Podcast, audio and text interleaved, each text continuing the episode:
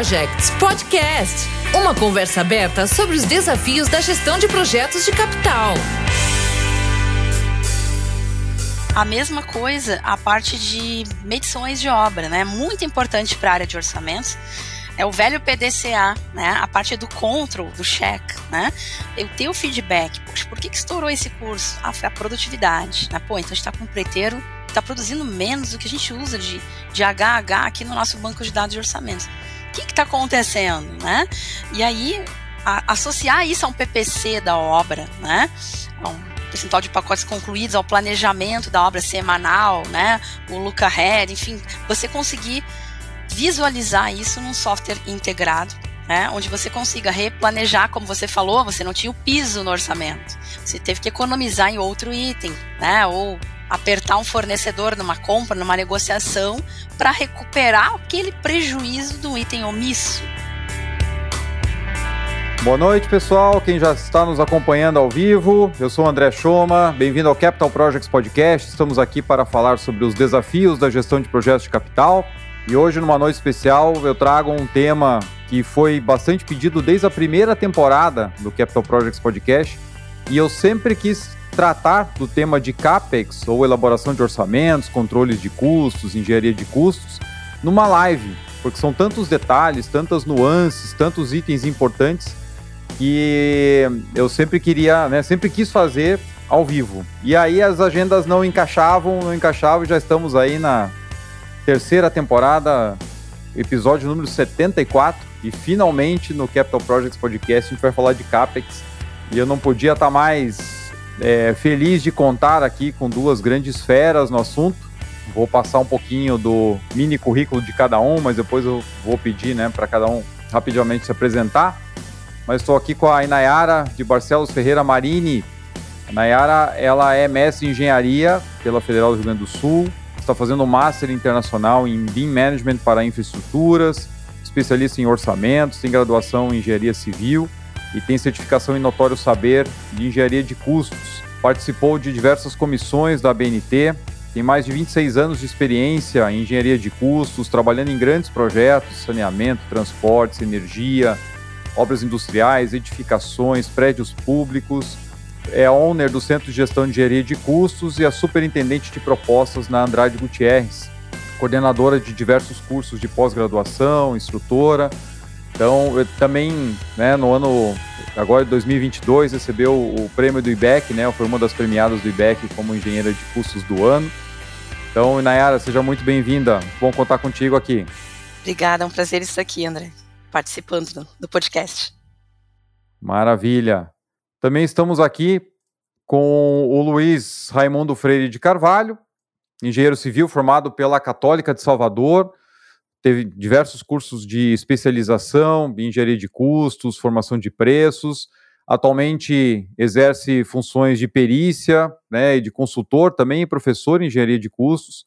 Coautor e organizador de livros como Elementos de Engenharia de Custos da PINE, Os Pareceres de Engenharia da ACE e palestrante em diversos eventos nacionais e internacionais na área de engenharia de custos e tem diversos pareceres técnicos de destaque no mercado da engenharia de custos, gestão de orçamentos. Luiz, também é um grande prazer contar contigo aqui. Seja bem-vindo. Boa noite, Nayara. Boa noite, André. Uma grande satisfação aqui estar com vocês, com os amigos aí também da profissão, né? Que a gente possa contribuir e também receber a, a colaboração de, de, de algum, né? Que queira realmente a engenharia de custos carece muito, a nossa engenharia de custos carece muito de conhecimentos, né, de divisão de, de saber. Com certeza. Então tá, vai ser excelente a nossa conversa aqui. O pessoal já está no chat se apresentando. Por favor, vão colocando aí de onde vocês estão nos acompanhando. Também é interessante saber o alcance, né? Sempre que a gente está ao vivo pela internet, é interessante a gente ver é, da onde estão nos acompanhando. Coloquem também é, não esqueça de deixar o like. Quem não segue o canal ainda, já aproveite para seguir. E a gente vai colocando aqui alguns temas que a gente gostaria de discutir, mas conta muito com a participação de você que está ouvindo e, e, assistindo ao vivo aí para abrilhantar esse, esse debate. Bom, primeiro, primeira curiosidade que eu queria já colocar para vocês aqui, Nayara e Luiz, como é que vocês começaram a trabalhar com engenharia de custos? Dentro da formação em engenharia, como que naturalmente vocês acabaram é, entrando nesse mercado, é, trabalhando com engenharia de custos, com orçamentos? Quem começa? Pode ser primeiras Pode damas? Pode ser você, primeiras damas. certo. Obrigada. Bem, vou pedir desculpas pela minha voz aqui, que eu estou um pouco gripada, tá? É, bem, eu, esse, esse amor pela engenharia de custos aí começou cedo, né? É, eu trabalhei em obra, me formei em Porto Alegre, lá no Rio Grande do Sul, na, na PUC, depois fiz o mestrado na Federal, né? E eu passei por uma certa discriminação em obra, assim, e, e a área que eu conseguia ficar mais próximo da obra foi a área de engenharia de custos, né? Porque acho que nós mulheres aí somos muito resilientes a vir à noite, final de semana, entregar proposta, o lema eu nunca desisto, vamos lá, vamos ganhar obra, enfim. Então eu me aproximei, eu saí da obra e já entrei na área de orçamentos e me apaixonei. Né? Então eu trabalhei em obra, trabalhei em projetos. Primeiro eu fiz um um, um, overview na construtora, passei por vários setores, né? Setor de compras, setor de controle de custos, setor de medição de obras, e aí fazia os aditivos, os plates, aí parei na área de propostas e orçamentos, em qual eu estou aí há 26 anos, né? Eu digo que é um vício a engenharia de custos, a gente tem que estar tá sempre estudando, sempre se aperfeiçoando, né? E, e foi assim que eu, que eu comecei. E aí trabalhei em vários segmentos, né? Trabalhei muitos anos com incorporação imobiliária. Depois eu fui para o segmento de obras industriais, onde o maior desafio é fazer um planejamento da obra, né, bem feito, uma solução técnica alternativa para ganhar aquela obra, enfim. Depois fui para óleo e gás, fiquei muitos anos em óleo e gás. Aí deu a crise, que a gente sabe aí, né, no setor de óleo e gás, e eu fui para a área de portos, trabalhei muitos anos na área portuária, depois fui para o setor de infra pesada, outros segmentos, né? Obras de metrô, né? rodovias, ferrovias, né? Então fiz um, passei por vários setores aí e, e, na construção civil, como a gente é um setor que é diretamente atingido por crise econômica, política, enfim, é, a gente tem nichos de mercado, né? Períodos de altos e baixos em cada setor. Então cabe a gente que é que é do mercado ser meio camaleão, né? Ir se adaptando, estudando outras áreas, né? Para ter conhecimento técnico e poder fazer propostas aí o mais próximo da realidade do custo daquela obra, né? Isso aí. Olha só, difícil pegar um segmento que você não tem atuado ainda. Isso é muito bacana, né? ah, eu fui com 40 oh, anos para a sala de aula e estudar BIM, né? E a gente nunca tá velho para isso, né, Croma? A gente está sempre não dá para a gente deixar a tecnologia para trás, né? Se quem eu ainda sou maratonista, né? Muito Olha. competitiva, imagina, se eu deixasse para trás, minha concorrência me passava, né? Então, BIM eu estou estudando há mais de 12 anos e continuo estudando até hoje. Olha que show. Não, com certeza isso está muito, está evoluindo muito. A gente vai falar um pouquinho disso também hoje, né? Mas bacana. Eu estou tentando voltar para as maratonas aí. Eu tenho uma prova de 100 km no, no, final do ano, mas olha, treinar tá difícil, ainda mais nesse frio aqui em Curitiba. É, complicado. Luiz, conta um pouquinho para a gente da tua trajetória. Então, André, uh, eu comecei com obras, né? Minha minha formação vem de, do, do, do chão de, da fábrica, né, de, da execução de obras. E, é, depois eu, em uma grande empresa de, de, engenharia, de construção, eu atuei na, na superintendência de comercial, né? E tive a oportunidade de trabalhar nos grandes centros aí. Eu, as obras eu fazia muito pelo Nordeste praticamente o Nordeste todo eu, eu tive atuação. E depois, mais na, nos grandes centros, eu atuei na área comercial. E na área comercial é onde exatamente você começa a lidar com os orçamentos, com, com preços, né? Então eu tinha uma, comecei meu meu é, contato com a área de custos através disso, com a bagagem da construção, da, da própria execução, né? Bom, nesse meio tempo eu tive a oportunidade, de, quando eu me desliguei da empresa, eu tive a oportunidade de conhecer o, um grande mestre, amigo, irmão, que é o Mário Sérgio Pini, que é da, da da empresa Pini, que sempre foi uma referência de preços no Brasil, né? foi, foi um dos pioneiros, inclusive, é, é, com as, as, composições de custo, com o TCPO e tudo mais. Então, juntos, nós fundamos uma, uma empresa de consultoria, LFC MSP Consultoria, e é, começamos a fazer muitos trabalhos de pareceres, e na época contestando as questões de tabelas de preço que existiam, né, que eram preços fechados, na época o SINAP, né, não, não tinha o detalhamento que hoje tem. Então, é, eu tive uma, uma forte atuação nessa área aí, de desenvolver isso. Chegamos até a, a, a cogitar a possibilidade de fazer esse trabalho para o SINAP, mas a, acabou é, não, não, realizando. Mas é, esse foi o meu contato com a, com a área de engenharia de curso. Depois eu fui me aperfeiçoando, me aprofundando, até é, também obter o título de notório saber da engenharia, obtido aí pelo, pela IBEC e com a, com a chancela da, do ISEC. Tá bom? Eu até esqueci de comentar na tua apresentação, você recebeu o prêmio também de engenheiro de custos do ano do ano passado, né? E aí Nayara foi uma das premiadas esse ano. Muito bom. Olha que dupla aqui, pessoal. Então vamos lá. Vão colocando as perguntas aí no chat. Estou vendo aqui, temos muita gente, né? O Ítalo Bispo, a Débora, a Vanessa, o Dilson. Ó, temos pessoas aqui, ó, Curitiba, Tibaia, Guararema, Timóteo, Goianésia, BH, São Paulo, São Luís, Chapadão do Céu, Manaus, Floripa, Bogotá, Colômbia, Antônio Carlos de Oliveira, legal. Araxá, Alvando, José Antônio Martins, lá de Alumínio. Sejam muito bem-vindos e vão colocando as dúvidas de vocês e perguntas no chat. Enquanto isso, quero aproveitar da experiência de vocês para entender, é, dentro dessa trajetória, em relação à parte de gerir de custo, pensando em orçamento, que setores vocês acham que são mais desafiadores para alguém que vai trabalhar com orçamentação em projetos? Será que é infraestrutura? Será que é predial? É, é industrial? Enfim, um panorama geral gostaria de ouvir de vocês. Bem, eu vou falar aqui de obras públicas né?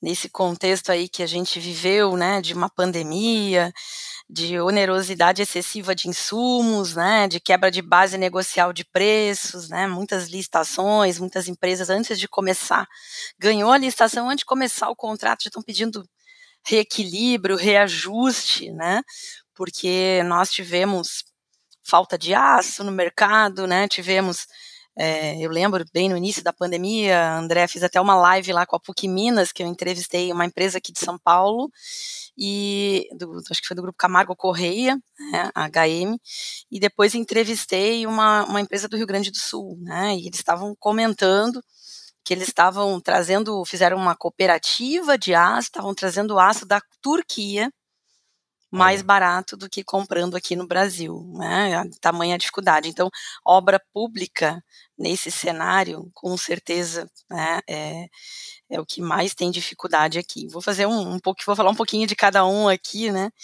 É, então, aqui pega, né, infraestrutura, né? Cada obra é um protótipo, né? Você não pode aproveitar preços, né? Se você tem pouco prazo para fazer aquele orçamento, não posso apresentar, aproveitar uma base de dados de uma obra passada, né?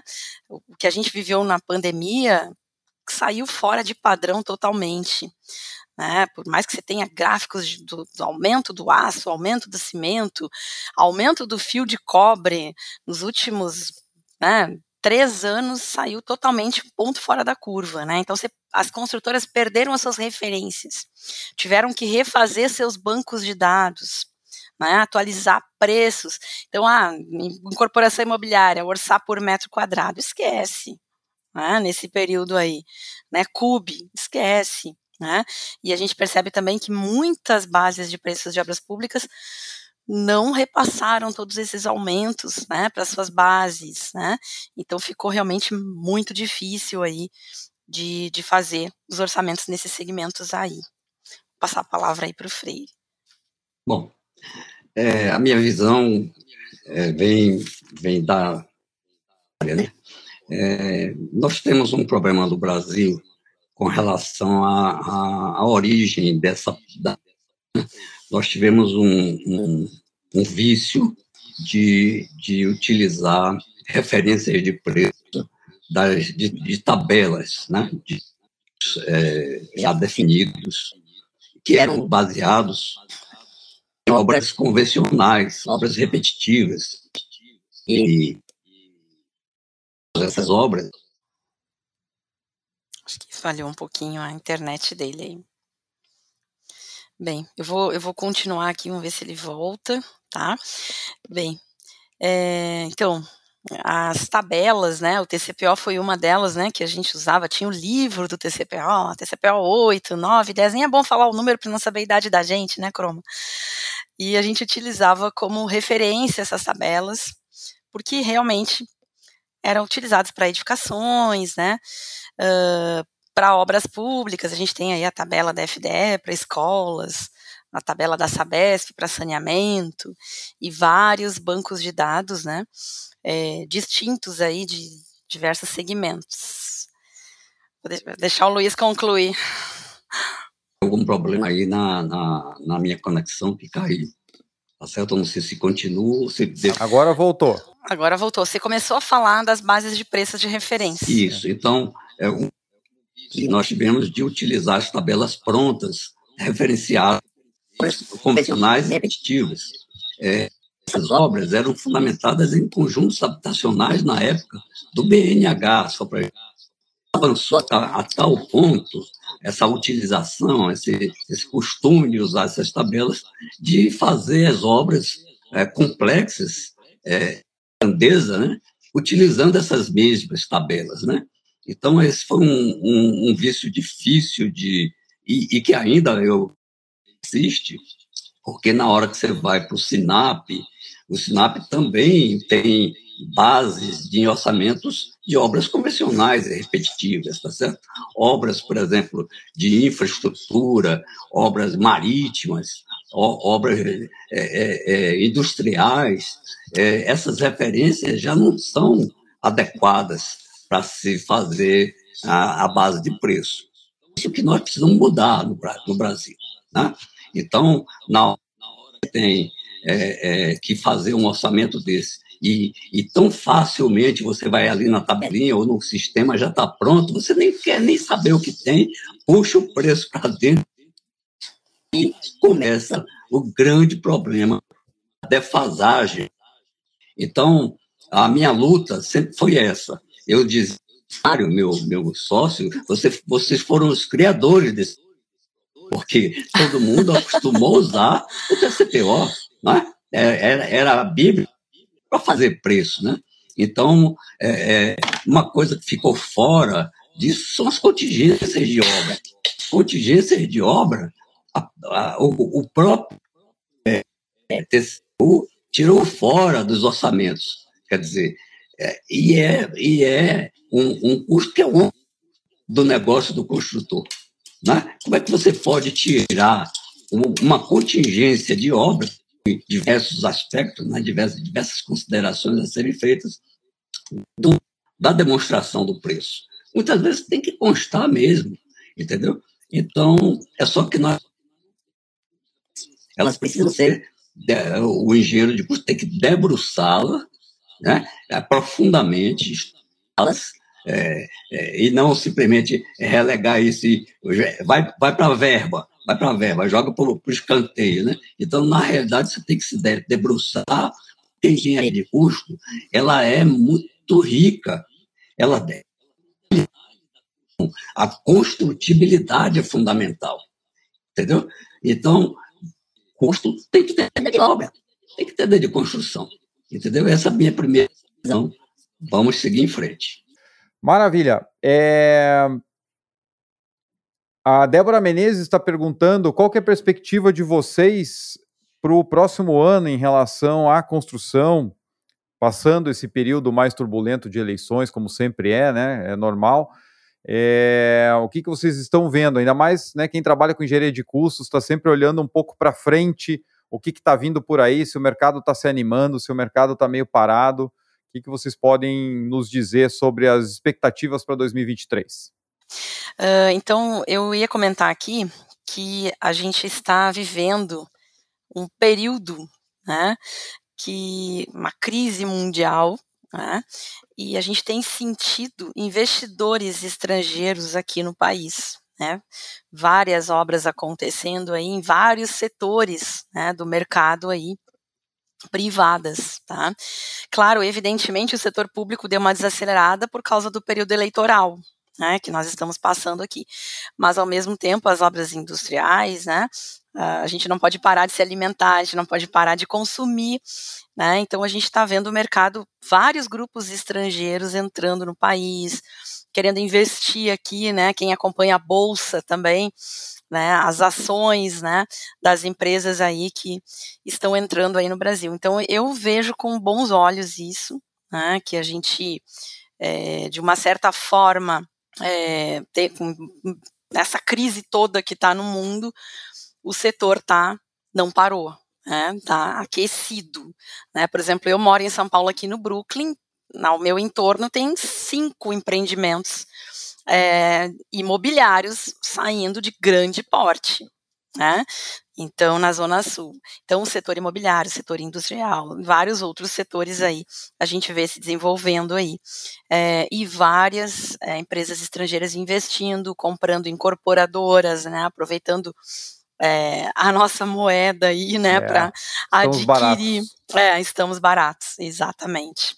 Eu acho que a perspectiva realmente é bem boa e nos vários setores, né? É, eu trabalho muito com projetos industriais, plantas de processo, a gente vê que continua em ritmo acelerado, tem faltado profissionais no mercado, e com o preço das commodities né, em alta, ah. o minério de ferro continua numa cotação boa, petróleo hum. continua numa cotação boa, a gente tem os grandes investimentos em energia renovável, a semana passada fiz uma live né, sobre biogás, temos os investimentos em parques eólicos, parques solares, né? Solares, é, muita coisa. Então, realmente, e todo o boom da infraestrutura que a gente deve ter, né, se Deus quiser, daqui para frente, com os marcos de saneamento, a renovação é. das concessões de ferrovias. Então, realmente, estamos num mercado apropriado, espero. E as PPPs, né, que tem saído várias, principalmente na área de, de energias renováveis, né, ferrovias, né, uh, saiu agora leilão de aeroportos, né, é. então tem uma série de coisas acontecendo aí no Brasil, acho que a gente tem uma boa perspectiva aí pro, pro ano que vem.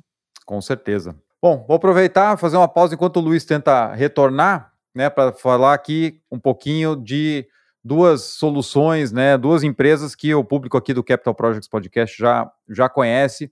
Uma solução é o Teams Ideas by Prosperity, uma solução completa desenvolvida para gestão de portfólio, bastante amigável, bastante fácil de utilizar a Prosper tem hoje mais de 800 projetos entregues com sucesso para os seus clientes, mais de 26 anos fornecendo soluções, tem cinco prêmios na América Latina, né, como melhor parceira da Microsoft na categoria de Project and Portfolio Management. Então vale a pena conhecer as soluções da Prosper, entre elas o Teams Ideas. Vou deixar no link aqui do, do episódio para quem estiver ouvindo a gravação, né, para vocês conhecerem um pouquinho mais. E outro grande parceiro que vocês também já estão acostumados a ouvir aqui no Capital Projects Podcast é a Tecnic Engenharia. Rogério Severo até participou conosco no episódio passado. Eles trabalham com gerenciamento, com soluções de inovação, com planejamento, controle de projetos, mega projetos, projetos internacionais. Uma equipe com mais de 24 anos de experiência nesse mercado já atuei com eles, já trabalharam comigo com apoio de planejamento e controle num projeto complexo, onde a gente teve que trabalhar fazendo intervenção em cliente operando. Então foi uma experiência muito bacana. Então, o Technique também parceira do Capital Projects Podcast. Rogério é um conterrâneo, né? Foi diretor do SEM, GRS. É. Tá, todos os eventos do, do PMI, ele participa, da ACE, Associação Americana de Engenharia de Custos, uma empresa muito conceituada. Muito bom. Ó, o Aldo Matos está nos acompanhando, Guilherme Lima, Marco Bacana. Damori. O Marco até perguntou, né? Contingência igual dinheiro para risco conhecido. Em suma, qual o tamanho da reserva gerencial para 2023? Olha. Essa pergunta vale um milhão de dólares. Olha, um milhão era antes da, da, desse escalation é maluco que a gente está passando agora, né? É verdade. Legal, Marco. Bom contar contigo aqui. Gente, vão colocando né, as, as dúvidas de vocês, as perguntas. Teve um ponto que o Freire citou, é, ele está tentando entrar, tá, gente? Ele está realmente num, lugar que a internet está tendo problemas hoje, tem muita chuva, e volta e meia ele aparece para mim aqui e acaba caindo. Uma hora ele volta. Mas ele citou um problema que eu acho que você e Nayara nunca viu acontecer, que é o da planilha de preço unitário. Né? Nossa. Né? Porque eu, como engenheiro de obras, né, engenheiro de campo, peguei muito projeto no começo da minha carreira na área industrial, onde você chegava na sexta-feira, às sete horas da noite, e, e o gerente de orçamentos te passava um pacotão com algumas pranchas ali, né, várias e várias planilhas, e dizendo assim: olha, fechamos essa obra, começa segunda-feira, o valor é esse aqui. Né? Nossa. E aí, quando você ia para campo, descobria que as condições eram diferentes, que tinham itens que o pessoal esqueceu de colocar na planilha. Itens omissos, né? E aí vai, né? Como eu te falei, eu tô, tô descrevendo aqui porque eu sei que você nunca passou por isso, mas Nossa, hipoteticamente. Nunca vi. Como conseguir é, quebrar um pouco esse ciclo de na correria, do pouco prazo que os próprios clientes dão para as empresas, a gente conseguir ter assertividade quando nós somos prestadores de serviço, fornecedores de obras e soluções, para chegar realmente em valores assertivos, ou pelo menos um pouco mais próximos da realidade, tendo é, é, que levar em consideração, né, poxa, projeto com especificação diferente do que está no memorial, diferente do que está na planilha, o que, que você tem feito ao longo da tua carreira para reduzir pelo menos o impacto desse tipo de problema? Então, na verdade, uh, a gente tem uma frase, uma máxima que eu sempre falo para os meus alunos lá da FGV, do IPOG, do, de todas as instituições que eu dou aula, do OLOC, eu falo sempre, né? Uma boa obra vem sempre de um, depois de um bom projeto. E o orçamento, o grau de precisão de um orçamento, né, ele depende, ele é diretamente proporcional ao grau de detalhamento daquele projeto. Então a gente tem a, recomenda, a prática recomendada número 18 da ACE, a gente tem do, um estudo sobre isso do International Coast Engineering Council. Nós temos uma tabela né, da, do IBRAOP, da CEBIC, falando sobre isso. Se eu orçar uma obra um projeto conceitual, minha certeza é mais ou menos 35, né, um projeto básico de 10 a 15, um projeto executivo mais ou menos 5.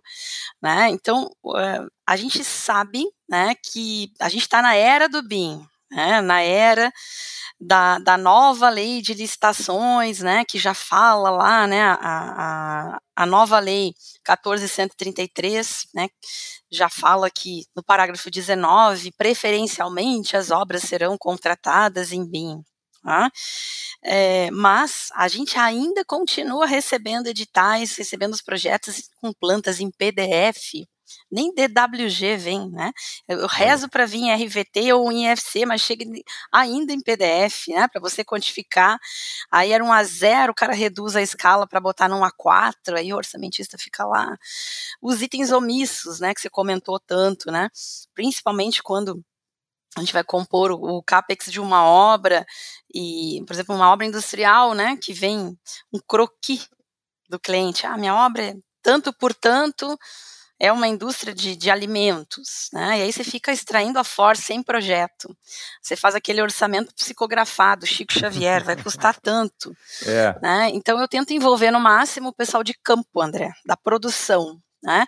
Quem vai ser o gerente dessa obra? Quem vai tocar essa obra? Se for uma obra pública, é mais fácil a pergunta. Quem é o RT? Né? Porque o edital exige um engenheiro com um acervo semelhante àquele escopo. Né? Então, eu envolvo é o pessoal da obra, né, tanto no planejamento como no orçamento da obra. Né? E claro que aquele profissional vai depender a PLR dele, dele me ajudar ali no orçamento ficar né, mais próximo da realidade possível aí tá? E duas, três cabeças pensam me melhor que uma. Então a gente envolve os especialistas, né? Eu faço uma reunião como se fosse de kickoff, ainda não é de kickoff porque não começou a obra, mas eu ponho lá no PowerPoint a planta de implantação, discuto com o pessoal de QSMS para ver as condicionantes ambientais, né? Discuto com o pessoal de RH, as convenções coletivas, ah, como é que vai ser o plano de ataque dessa obra? A gente vai levar uma obra lá, né? No, no Acre, né? Vou levar mão de obra indireta aqui de São Paulo para lá, tem mão de obra direta lá, carpinteiro, ferreiro, a cidade mais próxima, orçar o canteiro, alojamento. Então eu envolvo os especialistas de cada área na elaboração dessa estimativa, para a gente tentar minimizar, como você falou, os itens omissos, né? Porque aí eu tenho uma equipe de campo comigo por trás, né? Planejamento, orçamento, suprimentos, que é SMS, para apoiar essa tomada de decisão. E claro, depois a gente calcula o BDI, né? E discute com a alta direção da empresa, né? Os riscos, a matriz de riscos, né? Que agora a nova lei de licitações exige essa matriz de riscos, né? Então eles são muito bem colocados pelo colega aí no chat. São é primordial, né? A gente é, ter riscos mapeados dentro da empresa, qual a probabilidade desse risco acontecer, qual o impacto, ah, quantos por cento das nossas obras públicas não acabam no prazo? Né?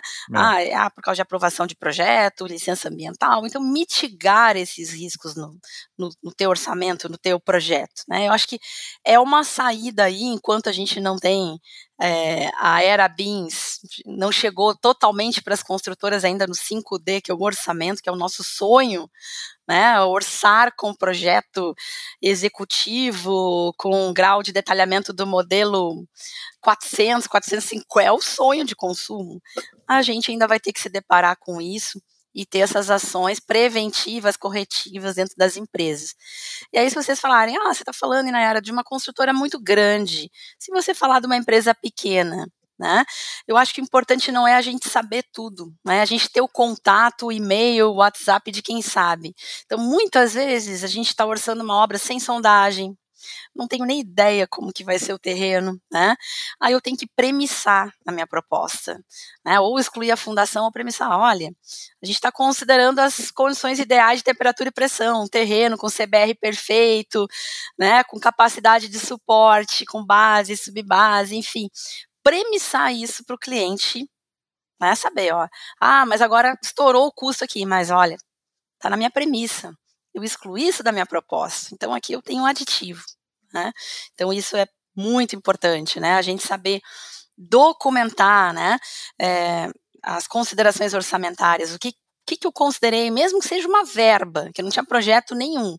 Ah, considerei 38 quilos por metro quadrado, na estrutura metálica, taxa de aço 100 quilos por metro cúbico. Premissar isso, deixar bem claras as condições para o cliente, né, que foram consideradas na, naquela estimativa.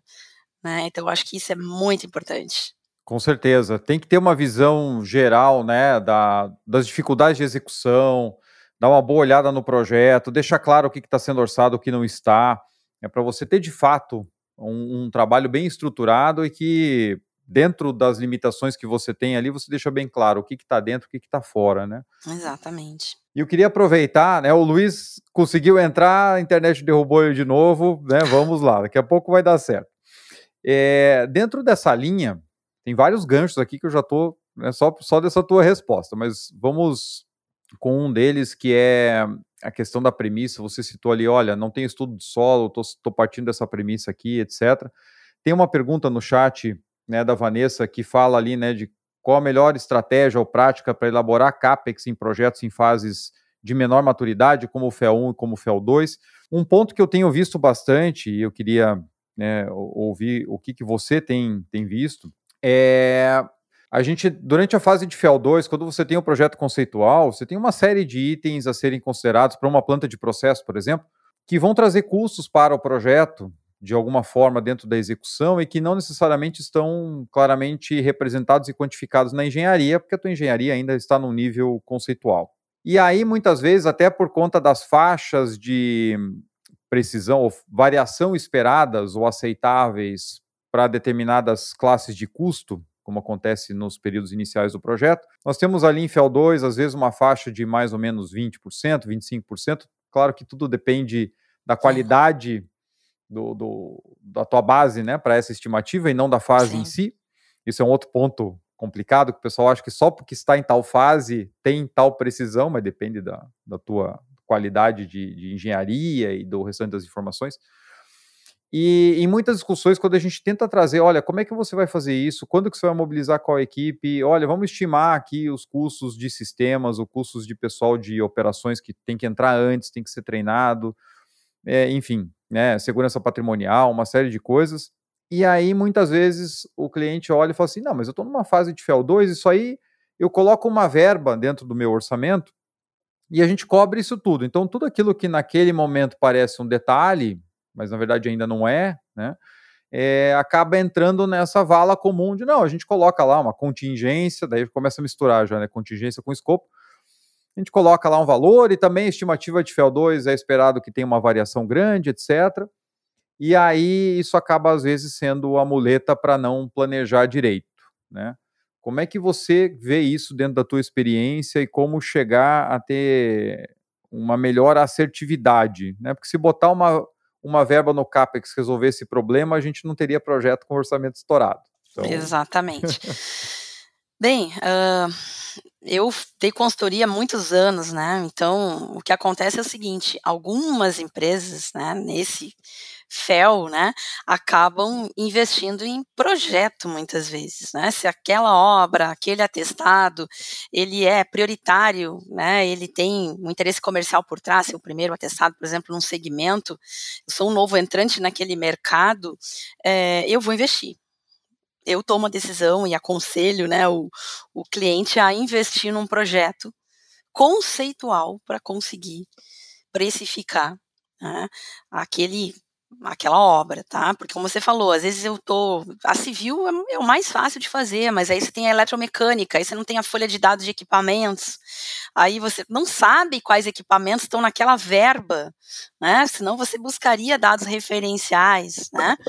Então tem empresas que têm engenharia dentro de casa, né? Tem um projetista de cada segmento dentro de casa, né? Então eles absorvem esse custo aí no seu overhead mas tem outras empresas que buscam um consultor externo, né, no mercado.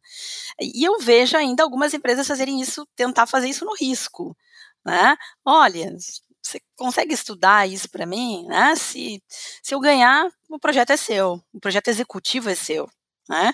Então, vá, tem várias N modalidades aí, né?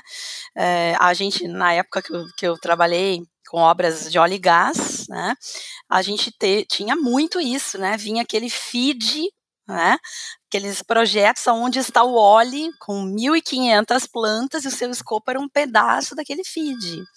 Né? Então a gente fazia consórcio sim com projetistas na época e dizia, olha, quando você vai me cobrar esse projeto? 3% do valor da obra? Eu te convido a ser meu sócio no consórcio e te dou 10%. Né? E era uma saída estratégica né? Então tem várias aí formas né, estratégicas de conseguir fazer isso. Né? Ou seja, não ficar só limitado àquilo que você já tem na mão, porque sabe que aquilo não é o suficiente. Né? Então, Exatamente. Então, muito bom. Quero explorar um outro ponto. A gente tem mais perguntas aparecendo no chat ali. Vão colocando, pessoal. Né? Tomara que a gente tenha tempo de tratar todas. É... Mas eu queria pegar um outro gancho que você comentou sobre a questão do BIM. Né? Então, assim, o BIM chegou trazendo muitos benefícios é, hoje a gente vê toda uma movimentação do mercado para isso. Eu, particularmente, tenho visto alguns problemas atuando, fazendo intermediação entre clientes e projetistas, onde nem sempre o modelo é entregue ao cliente da maneira que deveria em relação aos atributos, etc. E os clientes também têm dificuldade de conseguir tecnicamente avaliar, então até muitas vezes contam né, com parceiros para fazer como se fosse uma engenharia do proprietário. Mas falando em engenharia de custos, é claro que você ter toda uma modelagem bem feita vai te ajudar mas só que a gente ainda parece estar um pouco distante, né? De, poxa, agora estou fazendo o projeto em BIM, então é só clicar um botão que eu consigo ter o meu orçamento exportado, bonitinho, quantidade perfeita, sem interferência, né? O que que, que, que você me conta? Estamos lá ou estamos longe ainda? Depende do setor que você está né, tá comentando. A gente vê que no setor de edificações, né, eu faço parte da comissão da norma de BIM, na parte de extração de quantidades, faço parte também de uma comissão do GT4 do BIM Fórum Brasil, né, então a gente vê que para edificações o setor evoluiu muito. Né, a gente tem muita coisa boa, né? O, o, manual do SEAB, a gente tem os manuais da BDI, né? Vários exemplos, né? De iniciativas aí é, em vários setores, no setor público, no setor privado, né? Uh, Para chegar lá no, no 5D, né? Mas para infraestrutura, eu te diria que a gente ainda está bem, uh, não vou dizer bem distante, a gente está caminhando né, uh, para conseguir. Por quê? Cada obra é um protótipo. Né? Então você gasta muitas horas de projeto, né? Uh, você vai ter que gastar horas do orçamentista para elaborar o BEP, né?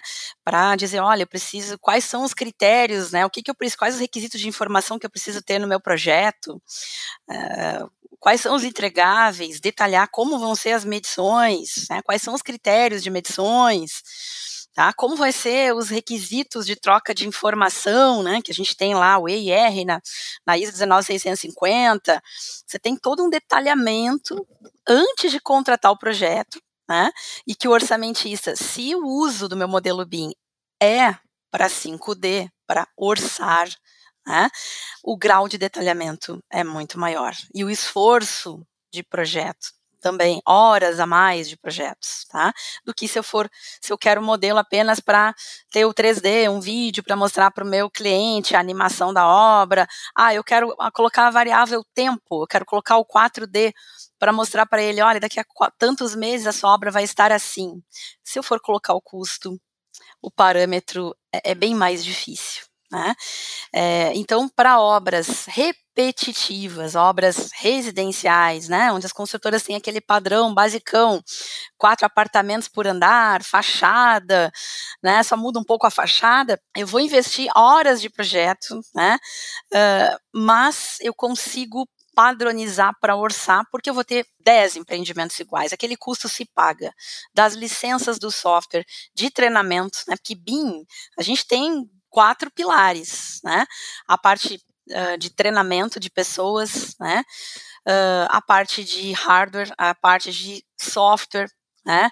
Uh, a gente precisa ter uma vontade da alta direção da empresa e saber que não é imediato.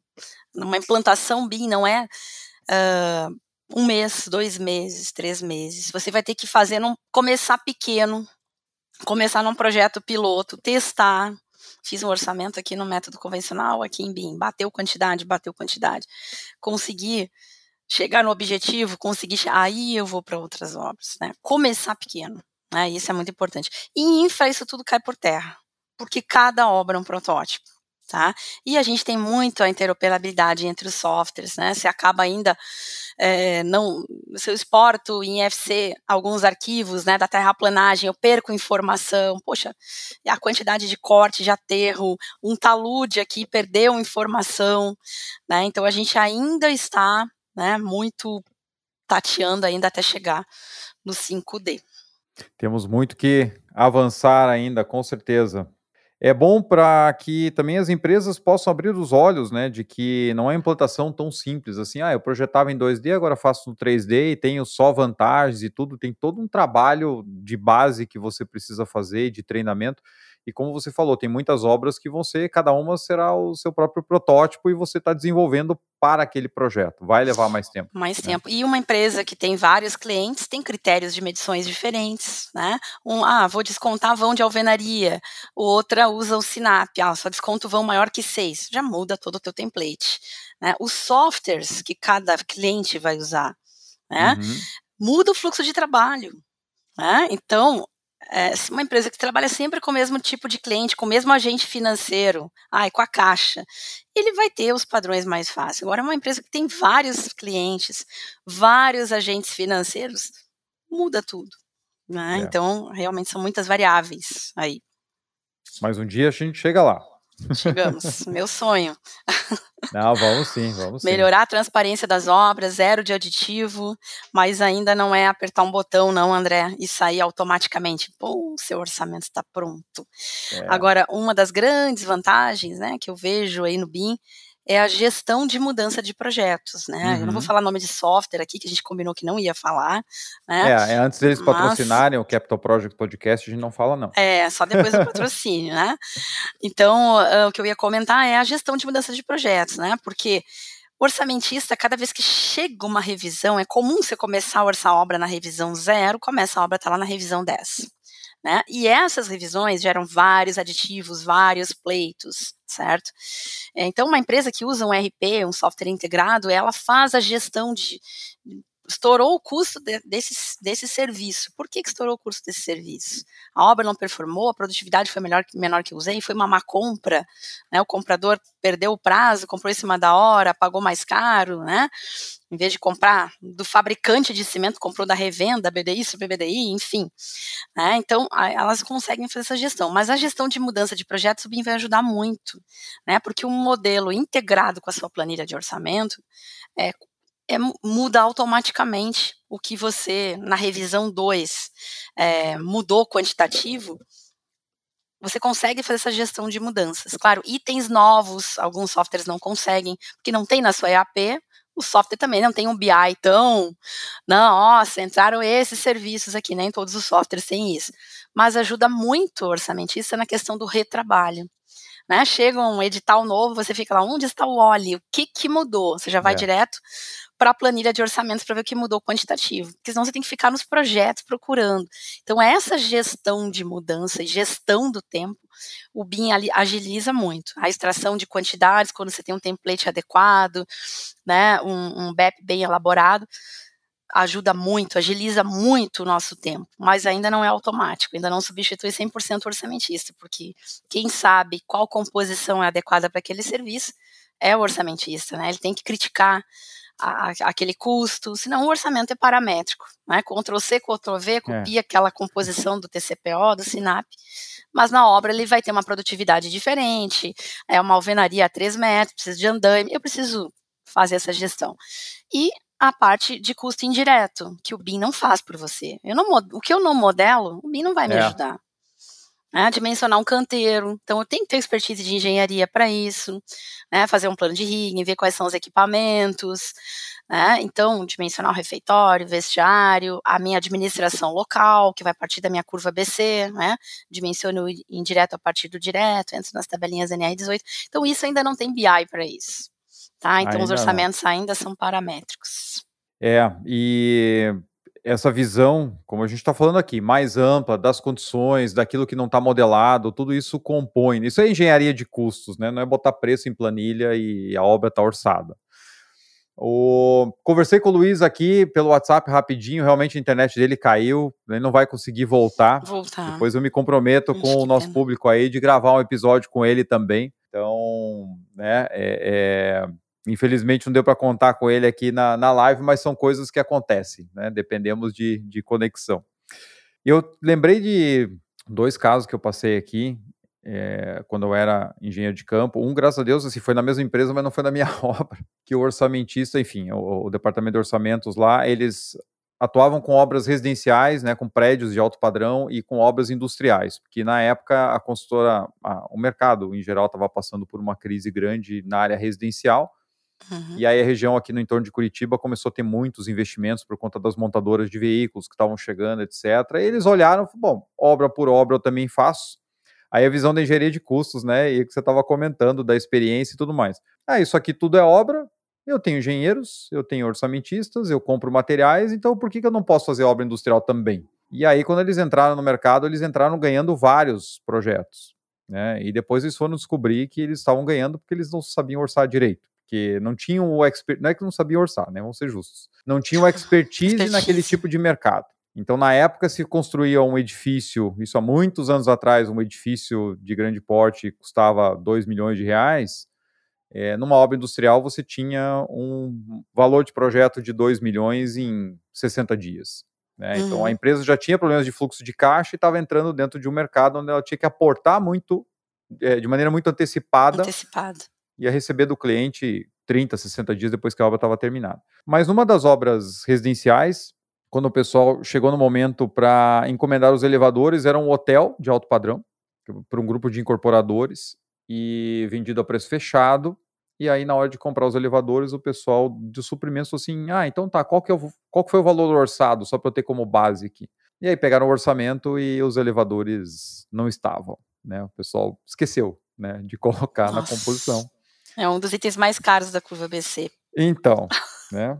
Aí eles chamaram os investidores e tal, né? Montaram toda uma apresentação e falaram assim: olha, tá, tudo bem, tá aqui no projeto, mas se você olhar a planilha, na planilha ele não está. Então nós orçamos aqui, vai custar, né? algumas centenas de milhares de reais e tal, e a gente precisa discutir um aditivo. Né? É óbvio que a, a resposta dos investidores foi negativo. Está aqui as especificações todas, os projetos todos, é preço fechado. Né? A, a planilha é responsabilidade de vocês, vocês tinham que quantificar tudo, e a empresa, então, teve que arcar com esse custo, terminou o projeto no prejuízo. Um tempo depois, eu peguei uma obra industrial dentro daquele é, processo que eu comentei contigo, sexta-feira à noite, olha, está aqui o pacote, começa segunda-feira, o prazo está correndo, e aí, nas primeiras etapas, eu já checando orçamento, projeto e tudo mais, com as poucas pranchas que tinha, descobri que o pessoal tinha esquecido de colocar o contrapiso, que era uma obra de mil metros quadrados para fazer em 60 dias, com porcelanato, e aí fui falar com o orçamentista e falou: não, mas aí você faz um piso brutalizado e tal, e coloca o porcelanato em cima. Bom, né? Não Fiquei tinha mordido. verba de versos, né? Porque tudo que o cara esqueceu, ele disse que tá na verba de versos. Nada, nada. Fecharam a obra a preço de custo para poder girar, receber entrada para tapar um outro buraco, etc, etc. E depois o André Nossa. que tinha que entregar. Aí, enfim, né? entreguei aquele projeto, né? É, é, fazendo o, o máximo ali, me desdobrando para apertar onde dava recebi, estava terminando aquele projeto, novo pacote, olha, essa obra aqui começa semana que vem, assim, assim, assim. Primeira coisa que eu fiz na frente do orçamentista, peguei, falei, peraí, peraí, fica aí na sala, deixa eu ver. Abri a planilha, fui lá no item contrapiso, de novo o cara tinha esquecido. Nossa, errar é humano, né, mas persistir no erro... Aí não dá, né, aí fica difícil. Então, não é, não é falta de técnica, né, não é falta de conhecimento de obra. Enfim, vamos lá. Pergunta muito interessante aqui do Guilherme Lima, que é algo que também tem tirado o sono de todo mundo. Como é que você tem visto o pessoal lidar com escalation? Porque hoje, como você falou na, na tua abertura, o preço de hoje, falou agora há pouco de volta, né? Se eu tenho pouco tempo, eu pegar preço que eu acabei de cotar, de repente, uma, duas, três semanas atrás com o fornecedor, já não serve mais para o próximo orçamento. Como é que as empresas Sim. têm tratado isso, pensando que, poxa, essa proposta vai fechar daqui a 60, 90 dias, eu vou mobilizar depois em mais 90 dias, e o preço hoje muitas vezes se sustenta por uma semana? Então, uh, a gente, eu agora estou no segmento de obras industriais, tá? Uhum. Então, a gente tem muitos equipamentos, insumos importados, né? Então, o seguro de rede tem nos ajudado muito a lidar com isso né, de variação cambial. Principalmente, ah, eu vou pegar um data center, tem muito a parte elétrica. Primeira coisa que a gente vai fazer é a cotação do seguro de rede, né, de variação cambial. O que me veio na cabeça agora foi, foi isso. Né? Porque por mais que você tenha parceria com os teus fornecedores, hum. eles não conseguem manter o preço para você. É humanamente impossível. Né? Quer ver um exemplo de obras rodoviárias? Né? agora até o combustível baixou aqui em São Paulo, não sei como é que tá aí em Curitiba, tá? Mas, assim, imagina, quem trabalha com CAP, com CBUQ, estava subindo toda semana. Né? Tudo bem que uhum. no ciclo a gente tem índices específicos para reajuste desses insumos betuminosos, né? mas é humanamente impossível você manter aquele preço. Né? Então, realmente, é, e a gente está voltando a uma era, não posso entregar minha idade aqui, né? Mas eu já passei, quando eu comecei a minha carreira com orçamento, lá com o TCPO 8, né? A gente fazia o orçamento, a validade da proposta era 24 horas. Fazia orçamento em dólar, a inflação era 80%. Era o preço do dia. É. E as empresas tinham estoques. A gente está voltando a ter estoque. Né? Claro, tem que ser uma empresa capitalizada para poder fazer isso. Olha né? que loucura, né?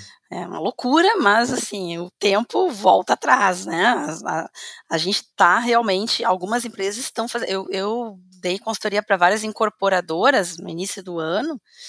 E o pessoal estava fazendo isso, porque imagina, é, o preço do o CUB, se você olhar, o preço do metro quadrado aumentou demais. Alguns insumos, até vi uma pesquisa do Sinduscom, subiram 80%. Tá? É. Então, quem vende na planta é pior ainda, porque ele tem que garantir aquela entrega. Né? Então, as construtoras fizeram o que nesses anos de pandemia? Entregaram as unidades já vendidas e seguraram a venda das outras, porque eu não podia repassar para o meu cliente final aquele aumento esse todo para o meu consumidor, né, custar o dobro metro quadrado, é, e aí os segure, seguravam as unidades próximas. Então, teve construtora que desmembrou o terreno e vendeu, não continuou a fase 2, a fase 3 do empreendimento. Né? E aí a gente teve que fazer reestudo né, de, de área de lazer, estacionamento, porque agora não vai sair mais as outras duas torres. E como é que você vai dizer isso para quem você já vendeu? Uhum. Né? Então aconteceram coisas assim, né, é, que a, a, empresa tem que ter. Qual é o plano B agora? o que, que eu vou fazer? Né? Bom, é, isso foi o que me veio na cabeça aí para como soluções aí. É bacana ver é, empresas né, de construção ou de projetos industriais, né, ou owners pensando em hedge para compras, né, é, para proteger do câmbio. É claro que isso, como você comentou, é uma parte do problema, porque você pode é. ter né, o próprio aço, o cobre, subiram em preços internacionais. Aí, fora Exatamente. isso, o dólar sobe junto. Junto. Então você é. tem o pior dos casos, né? Tem, sobe na moeda casos. original e ainda o dólar, é. para nós, acaba acaba piorando muito. É, então, isso traz bastante complexidade. E a gente acabou caindo numa onda porque você passa por um primeiro impacto da Covid, que isso mexeu demais em todos os contratos, projetos, né, tantas paralisações e tudo mais, redução de ritmo, aumento de custo indireto, etc. Exatamente. E depois cai no momento de escalation maluco por falta de materiais, falta é, de equipamentos. Falta de insumos, né? É.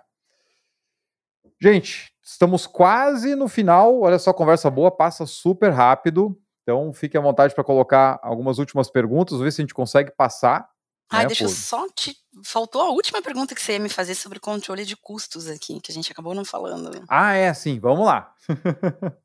como controlar, né? Ainda mais um cenário volátil como esse, como conseguir controlar bem os custos, como montar um, um orçamento voltado para controle que essa outra dificuldade, né? Às vezes você, você vê muito orçamento baseado em materiais e depois quando você precisa desdobrar isso, quebrando pelas etapas da tua obra, você tem um, aquele depara maluco que em obras grandes fica impossível de fazer. Então, como conseguir manter bem o controle durante a, a, execução? Bem, então, eu sempre comento, né, como eu falei, dei consultoria há muitos anos aí e atuei em vários segmentos, vários tipos de empresa, de pequeno, de médio, de grande porte. É, e eu sempre falo que o segredo é fazer gestão de custos. Né? Então, quando o orçamentista ele usa o Excel, né, ele, ele é uma ilha, ele não se comunica com nenhuma área da empresa, ou nada contra, tá? O Office, ou ele usa um software OEM que só roda na máquina dele, né?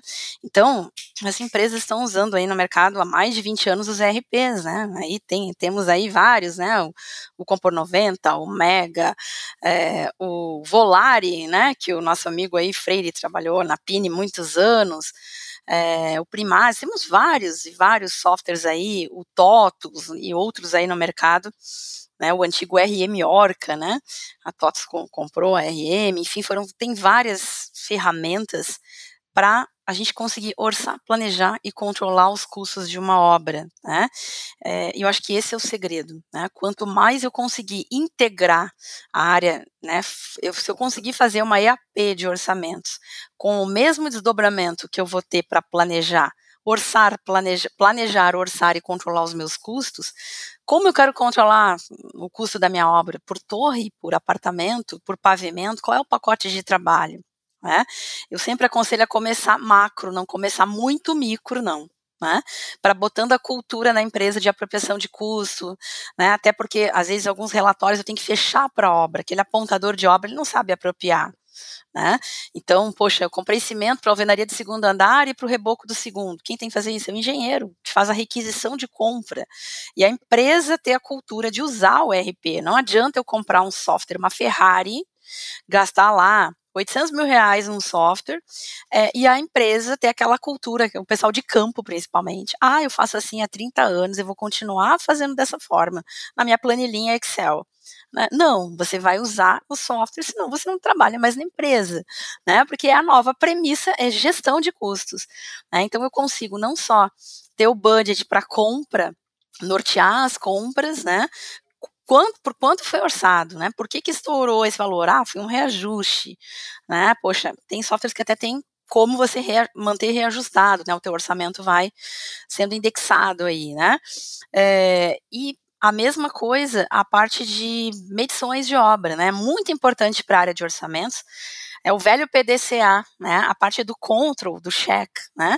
Eu ter o feedback. Poxa, por que, que estourou esse curso? Ah, foi a produtividade, né? Pô, então a gente está com um empreiteiro está produzindo menos do que a gente usa de, de HH aqui no nosso banco de dados de orçamentos. O que está acontecendo, né? E aí, a, associar isso a um PPC da obra, né?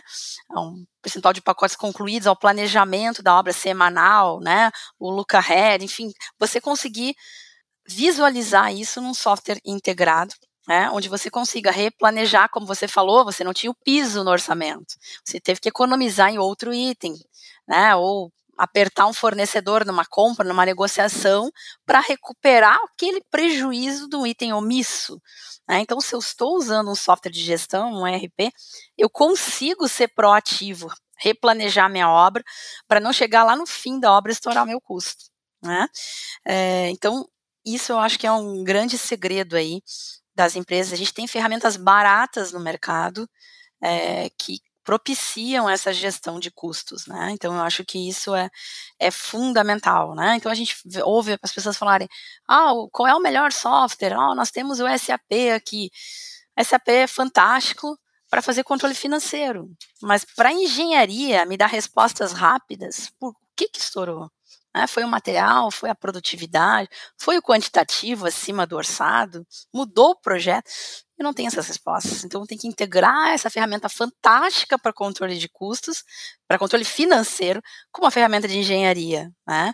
Então, a gente tem várias saídas aí no mercado é, para a empresa ter na mão né, o seu controle orçado realizado e aí e corrigindo seu banco de dados, né? Ó, essa produtividade aqui a gente vai ter que aumentar, a gente não está conseguindo performar por isso, por isso, por isso, vamos, né? Ou pegar um banco de dados de referência, como a gente falou lá, né, pegar o TCPO, pegar o SINAP, usar para uma obra industrial, uma obra da Vale, da Petrobras. O cara nunca vai trabalhar 8,8 horas por dia numa obra industrial, né? Então você vai dá uma calibrada na tua produtividade lá, né? Você tem uma improdutividade lá, né? A minha jornada de trabalho vai ser de quatro a seis horas, né? Por causa dos entraves de segurança do trabalho. Então, vi muita empresa quebrar em obra Petrobras, em obra Vale, por isso. Ctrl C, Ctrl V, tabela de referência. Então, aquele, aquela empresa que está lá dentro daquele cliente industrial, ela sabe a morosidade que é para liberar um, uma atividade em altura, uma atividade em espaço confinado, e isso tem que estar tá no meu custo, né? senão é óbvio que vai estourar. Só para fechar aí sobre o controle de custos. Não, muito bem colocado. Como eu comentei um pouco antes, a, aquela construtora em que eu trabalhei lá atrás, na minha carreira, é, aconteceu justamente isso que você comentou. Então, você olha os preços, parecem muito atrativos para alguns tipos de projetos. Então, para quem trabalha na área imobiliária, olhar preços da área industrial, poxa, meu metro quadrado de alvenaria ali eu vendo muito mais caro do que eu vendo no meu prédio. Então, eu vou, vou entrar lá porque eu vou ganhar de todo mundo só que é mais caro porque tem razões para isso. Você tem questões que eu já citei do fluxo de caixa, tem os entraves, né, as impraticabilidades, é, toda a dificuldade que você tem em liberação diária, etc. O ritmo de trabalho é outro, você usa muito hora extra, trabalha final de semana, então os requisitos de equipamento, de é, é, os não os EPIs obrigatórios, aquilo que vem a, além, né? Você tem técnico de é. segurança em cada frente de trabalho, tem que ter ambulatório, tem que ter ambulância, tem que ter Exato. isso, tem que ter aquilo. Isso tudo é dinheiro no final do dia. No né? final do dia, exatamente. Muito bom. Gente, mais um lembrete aqui do parceiro do Capital Projects Podcast, a Prosper com a solução do Teams Ideas. A Prosper, fundada em 1993, trabalha com projetos né, e clientes em 110 países, tem cinco escritórios, tem escritório até nos Estados Unidos, trabalha com várias tecnologias da Microsoft e tem soluções aí para gestão de projetos e gestão de portfólio que inclusive já foi premiada né, por cinco vezes pela Microsoft. Então, até em 2020, a solução do Teams Ideas levou a Próspera a ser escolhida como Partner of the Year para soluções de gestão de projetos e portfólio para toda a América Latina e Caribe. Gente, olha só, estamos já em cima do laço. Muitas perguntas no chat, vou ter que anotar aqui para quando conseguir falar com o Luiz, ou de Luiz. repente a gente volta né? Mas só lendo alguns comentários, né? A Débora tinha comentado que nas empresas, na empresa dela, estão se preparando para receber e executar projetos em BIM, mas os grandes clientes não estão entregando esses projetos em BIM para nós, né? Então, realmente tem causado é, essa maturidade do mercado ainda vai levar um tempo, né? Como a Inayara comentou. O Antônio Carlos é, Vieira de Oliveira comentou que já teve esse problema de elevador em uma obra que tinham cinco elevadores, orçaram só dois eu não sei o que é pior, né? Você esquecer tudo. ou não, eu vi que tinha, mas eu achei que não ia precisar não de tanto. Não ia precisar né? tanto. Não seguiu o projeto. Tipo assim. Para que cinco, né? Então, acho que de repente, como a Inayara falou, é um dos itens mais caros, né, para obras e edifícios, né, obras verticais, e aí era uma boa oportunidade de cortar custo, né? Então ele teve que buscar no projeto outros erros de especificações técnicas para onde ele pudesse compensar, então, esse custo né? Bem, bem interessante. A Vanessa comentou, né, que tem sofrido com aumentos sucessivos de insumos asfálticos. Realmente, para quem trabalha nesse mercado, né, como você disse, é, em poucos meses ali você vê o custo dobrar, aquilo é. fica impraticável, né? Eu conheço donos de transportadoras também. Vários que... pleitos, várias arbitragens sobre isso. É, temos que temos que marcar depois um outro, uma outra conversa, né? só para falar de arbitragens. arbitragem, disputas, porque aquilo que a gente está trazendo aqui é, é, é a base para muitas teve. discussões. Na né? pandemia né? foi o que mais teve, litígio. É. E vai longe, e vai longe. E vai ainda. longe. Pessoal, deixei também link no chat para quem quiser se tornar membro do nosso canal, apoiar aqui o Capital Projects Podcast lá no Catarse. Temos também apenas mais quatro vagas para o curso de metodologia FEL, começa dia 19 de setembro. Deixei o link para vocês ali também. E, enfim, temos várias outras perguntas aqui que a gente vai ter que deixar para um segundo momento. Mas antes da gente encerrar, né, é... Nayara, eu queria te perguntar o seguinte: para todo mundo que passa aqui no Capital Projects Podcast, para que a nossa audiência né, possa aproveitar dessa experiência do convidado, que dicas você deixa para quem ou está começando na carreira, ou está mudando de área, ou quer se especializar ainda mais naquilo que faz? Né? Como que a pessoa pode profissionalmente se desenvolver para um mercado cada vez mais dinâmico? Soluções, como você falou, né? tecnologia, aí temos estamos vivendo um mundo, né, tecnologia olhando lá para frente, vivendo inflação de anos atrás, tudo no mesmo momento. É. Que dicas você deixa para outros profissionais? Bom, a primeira, como professora, não poderia deixar de falar sobre isso, né? É sempre estar se aperfeiçoando no mercado, né? Então tem vários cursos de especialização aí na área de orçamento. Eu não posso fazer propaganda porque eu dou aula em todos, né? É, a gente está sempre se aperfeiçoando. Novas tecnologias, BIM, né, estudar né, não só a metodologia, bem, existem vários pós-graduados pós-graduações na área, ler sobre isso, assistir vídeos né, na internet, podcast sobre isso, enfim, se interar sobre a metodologia, né, uh, ter uma rede de contatos, network, né, participar de grupos de WhatsApp de orçamentistas, Telegram, é, Telegram e, e, outras redes sociais é muito importante, né?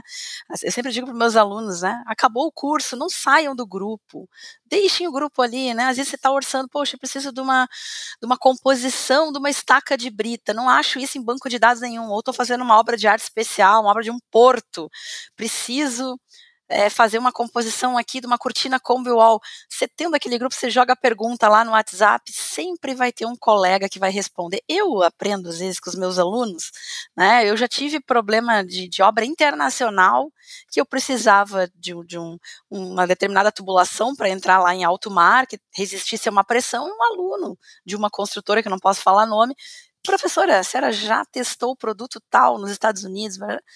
Em 10 segundos ele me deu a solução de quem tem um aluno tem tudo, né? Quem tem um colega.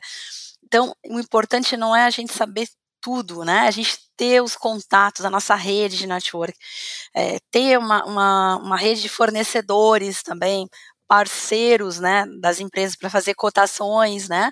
Aquele fornecedor que você está entregando um orçamento de madrugada, mandou cotação para três, não chegou a cotação, né? Você tem que ter o plano B, né?